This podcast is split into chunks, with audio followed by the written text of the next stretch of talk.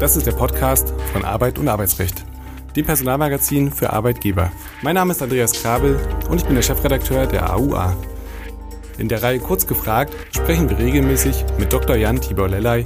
Er ist Fachanwalt für Arbeitsrecht und Partner bei Buse in Frankfurt. Er berät seit vielen Jahren Unternehmen umfassend im Arbeitsrecht von A wie Abmahnung bis Z wie Zeugnis. Seinen Schwerpunkt hat er im Betriebsverfassungs- und Tarifrecht. Herzlich willkommen, lieber Herr Dr. Lellay, zu einer weiteren Folge unseres Podcastes Kurz gefragt. Heute soll es gehen um das Druckmittel im Kündigungsschutzprozess und was es damit auf sich hat. Das werden wir gleich erläutern. Und zwar geht es im Kern um den Auskunftsanspruch bzw. die Auskunftsansprüche aus Artikel 15 DSGVO von Mitarbeitern bzw. ehemaligen Mitarbeitern, die gegenüber dem Arbeitgeber häufig dann geltend gemacht werden, wenn es hart auf hart kommt. Was dahinter steckt, wollen wir heute besprechen. Lieber Herr Dr. Lellay, welche Auskunftsansprüche haben denn Mitarbeiter nach Artikel 15 15 DSGVO ganz allgemein? Ich denke, allgemein kann man sagen, gerade wenn man sich das Thema Artikel 15 DSGVO, Auskunftsansprüche jetzt einmal anschaut, es ist immer wieder interessant, was man aus Datenschutzrecht so alles machen kann. Denn der, äh, die Ausgangslage ist ja die, dass der Artikel 15 DSGVO sagt, dass betroffene Personen, also hier im Arbeitsverhältnis sind das eben die Arbeitnehmerinnen und Arbeitnehmer, beziehungsweise auch eben ehemalige Arbeitnehmer, die haben eben ein Recht darauf, dass sie informiert werden, ob äh, personenbezogene Daten über sie verarbeitet werden. Das ist so die, die erste Stufe und daran knüpft sich dann das ganze andere, was dann da so kommt, noch an. Aber das ist einfach die Ausgangslage. Man hat also das Recht, und das ist ja ein ganz wesentlicher Grundsatz der DSGVO, informiert zu werden, Auskunft zu erhalten, ob personenbezogene Daten verarbeitet werden.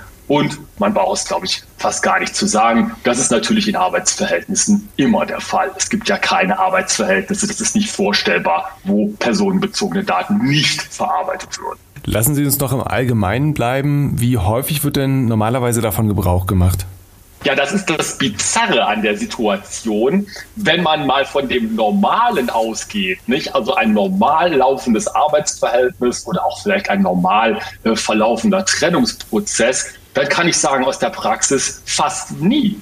Nicht? Also das kennt man an sich gar nicht. Es mag da immer wieder den einen oder anderen Fall geben, aber so wie das in der letzten Zeit aufgetreten ist, kann man sagen, das ist nicht der normale Gebrauch. Nicht? Also normalerweise wird davon meiner Meinung nach und meiner Kenntnis nach überhaupt nicht Gebrauch gemacht. Und dann ganz ketzerisch gefragt, jetzt kommen wir zum Kern des Problems, warum machen die Betroffenen gerade im Kündigungsprozess äh, plötzlich so häufig davon äh, Gebrauch? Also warum machen sie gerade da den Anspruch geltend?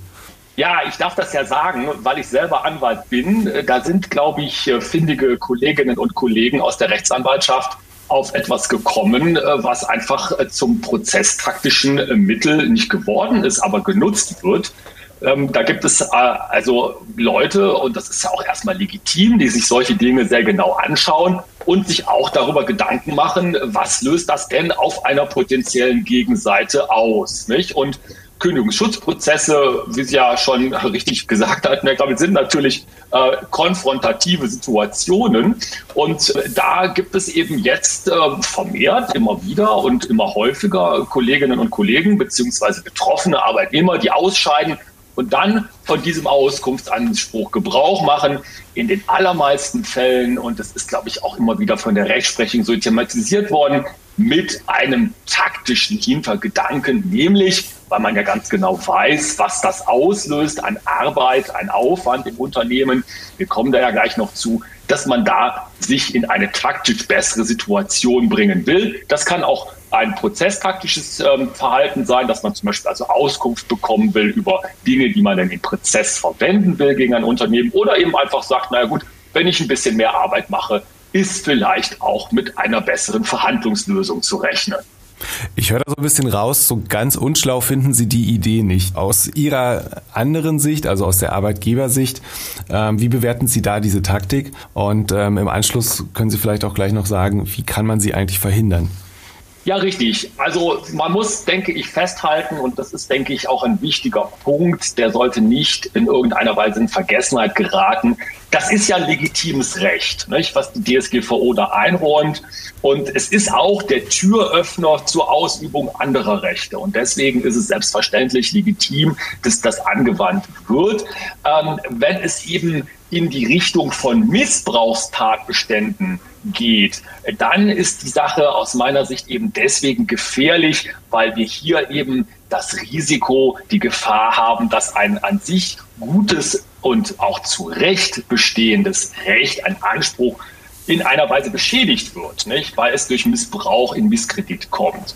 Also ich glaube, die Taktik als solche ist sicherlich nicht zu verdammen. Man muss sich allerdings immer sehr genau anschauen, ähm, wie und in welchem Zusammenhang das auftritt. Nicht? Und ich glaube, die Fälle, die wir bisher in der Rechtsprechung gesehen haben, da geht es doch leider, muss man sagen, allzu oft in die Richtung von Missbrauch.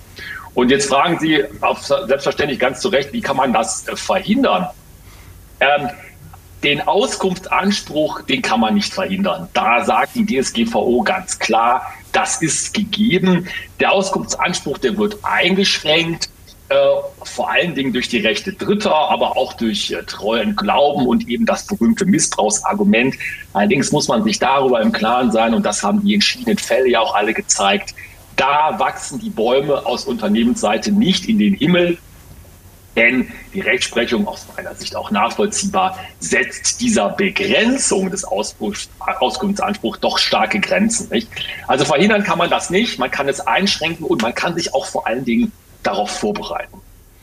Und jetzt wird es spannend. Ähm, was ist eigentlich genau der Inhalt dieses Auskunftsanspruchs oder der Auskunftsansprüche, die ähm, Artikel 15 DSGVO gewähren? Ähm, wie konkret ist hier die DSGVO eigentlich? Ja, also die DSGVO ist, und ähm, das ist ja häufig anzutreffen, äh, ziemlich konkret. Äh, wenn man sich den Artikel 15 einmal anschaut, dann ist das ja eine dreistufige Prüfung oder ein dreistufiger Prozess, der da auf, auslau, abläuft. Einmal geht es äh, um den Auskunftsanspruch, werden überhaupt personenbezogene Daten verarbeitet? Das ist, wie gesagt, im Arbeitsverhältnis fast immer der Fall, gar nicht vorstellbar, dass es anders ist. Und dann geht es eben direkt weiter in dem Absatz 1 und da wird dann eben in einer Reihenfolge aufgezählt, was alles an Daten zur Verfügung zu stellen ist. Das ist sehr, sehr umfangreich. Und dann geht es auch noch einen Schritt nochmal weiter, nämlich dahin, dass gesagt wird von der DSGVO, du musst auch Kopien dieser Daten zur Verfügung stellen. Also es reicht eben nicht aus, aus Unternehmenssicht zu sagen, wir haben diese und jene Daten gespeichert und die sind mit deinem Arbeitsverhältnis in Verbindung gebracht als personenbezogene Daten, sondern man muss dann auch gemäß Artikel 15 Absatz 3 Kopien der Daten zur Verfügung stellen. Und da ist es in der Praxis eben häufig so, dass da die große Arbeit anfängt und auch das große äh, Misstrauen anfängt, ob es nicht doch vielleicht ein missbräuchlicher Tatbestand wäre. Und letztlich tut's ja da am Ende auch dem Arbeitgeber weh, weil es ist umfangreich und man hat immer Angst, was falsch zu machen. Was muss der Arbeitgeber jetzt tun, wenn ein Arbeitnehmer auf ihn zukommt ähm, und Auskunft haben möchte? Wie ist da die schrittweise Prüfung ähm, und wie beziehungsweise wann wird, der, wird die Auskunft erteilt? Ja, wir empfehlen da immer eine, eine sechsschrittige Best Practice äh, da vorzugehen. Ausgangspunkt ist ja, Sie hatten es auch gerade schon zu Recht erwähnt, äh, die Monatsfrist, die ja eingreift. Nicht? Die DSGVO legt eben in Artikel 12 Absatz 1, Absatz 3 Satz 1 fest, dass die Auskunft innerhalb eines Monats erteilt werden muss. Da gibt es nochmal eine Verlängerungsoption, aber die ist letztendlich eine Ausnahmeregelung. Das heißt, man muss dann schon schnell sein und die äh, die Schritte, die wir immer empfehlen, ist erstmal, und das ist an sich die Vorbereitung, man muss festlegen, intern, und zwar auch dann zentral, wer ist denn zuständig für solche Auskunftsbegehren, dann muss man den Antrag natürlich prüfen. Man muss identifizieren, wer ist denn das, der dann Auskunftsbegehren geltend macht. Ist das ein aktueller Mitarbeiter oder Mitarbeiterin? Ist das vielleicht jemand, der ausgeschieden ist? Ist das jemand, mit dem wir schon in einem Klageverfahren sind? Dann muss der Prozess der Zusammenstellung der Daten organisiert sein. Häufig geht das ja über verschiedene Abteilungen und auch unter Zeitdruck. Und dann muss eben geprüft und auch vorbereitet werden, wie die Antwort zu erteilen ist. Manchmal empfiehlt sich da auch eine Standardantwort. Mindestens sollte man aber eine Vorlage einer Antwort haben.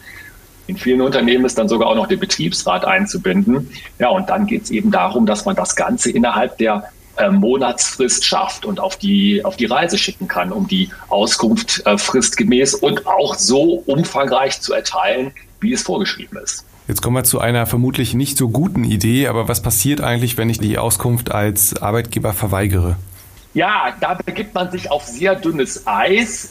Interessanterweise ist es, als die Sache so ein bisschen noch ganz neu war, ähm, auch immer mal wieder empfohlen worden in der Fachliteratur. Da wurde dann gesagt, na ja, also zumindestens, wenn ihr in einem Kündigungsschutzverfahren seid, dann könnt ihr euch ja sofort auf Rechtsmissbrauch berufen. Nicht? Müsst ihr die Auskunft gar nicht erteilen. Ähm, aber das ist sicherlich sehr, sehr dünnes Eis.